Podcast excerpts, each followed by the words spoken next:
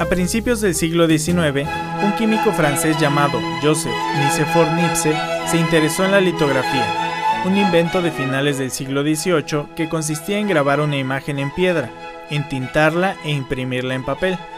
Joseph comenzó entonces a preguntarse cómo fijar la imagen que se proyectaba al fondo de la cámara oscura, y como era químico, empezó a experimentar con distintas sustancias y materiales fotosensibles. Le tomó casi 10 años desarrollar una placa sensible que colocaba al fondo de la cámara oscura y ésta retuviera la imagen. Fue hasta 1825 que consiguió fijar sus primeras imágenes, las cuales necesitaban una exposición de 12 horas para que se fijaran en la placa. Joseph utilizó una placa de peltre tratada con betún de Judea. Las primeras heliografías, como él las llamó, no se conservan. La más antigua es de 1826 y se llama Vista desde la ventana de Legras. El socio de Nicephore, Louis Daguerre, continuó con la investigación después de su muerte. Daguerre consiguió que el gobierno de Francia se interesara y apoyara su investigación. Louis Daguerre desarrolló el que llamó daguerrotipo, este en una placa de plata pulida tratada con sales de plata, y se encargó de difundir su invento. Al dar a conocer su invento y cómo lo hizo, propició que inventores de toda Europa se interesaran en este tema. Se creó un nicho de mercado alrededor de la fotografía, tenía la ventaja de ser más barata que los retratos, más rápida, aunque suponía varias horas de exposición, y no era un dibujo, era la realidad plasmada en una placa. Por otro lado, el daguerrotipo no convenció a todos, ya que la calidad no era tan buena.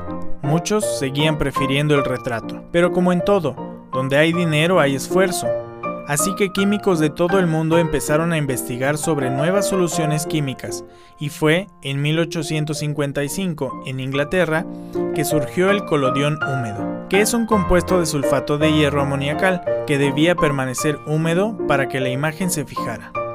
Este procedimiento permitió reducir el tiempo de exposición a unos cuantos segundos, eso también permitió un menor costo y una mayor producción, derivando en un mayor interés en torno a la fotografía. El sistema de colodión húmedo también solucionó el problema de mala resolución que tenía el daguerrotipo. Así fue el nacimiento de la fotografía, un elemento indispensable para el nacimiento del cine.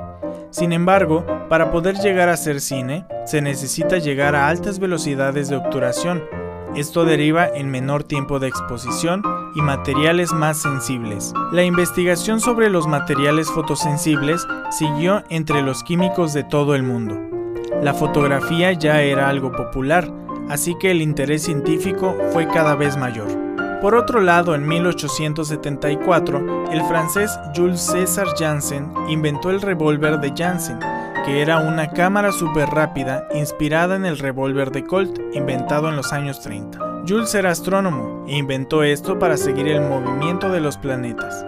Jules Marey inventó el fusil fotográfico en 1882 y era literalmente un fusil que en lugar de balas utilizaba 12 placas y un lente en el cañón. Este fusil era capaz de disparar 12 fotogramas por segundo y Marey lo inventó para observar animales. Las fotografías de Marey recorrieron el mundo y llegaron a California, donde los más privilegiados se preguntaban si los caballos, mientras corrían, en algún punto dejaban de tocar el suelo.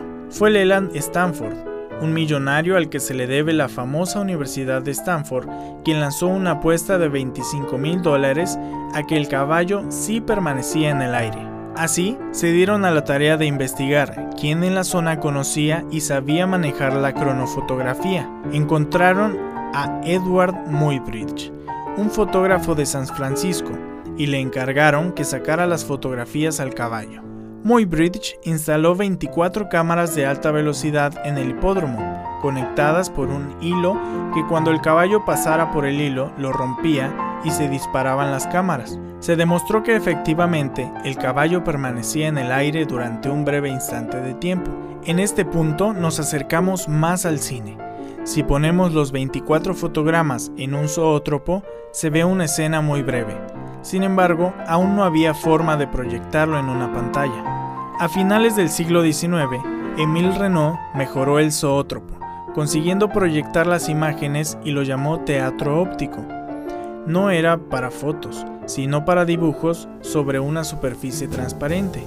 se le considera el padre de los dibujos animados. Sin embargo, tenían el mismo problema del zoótropo, eran animaciones muy cortas.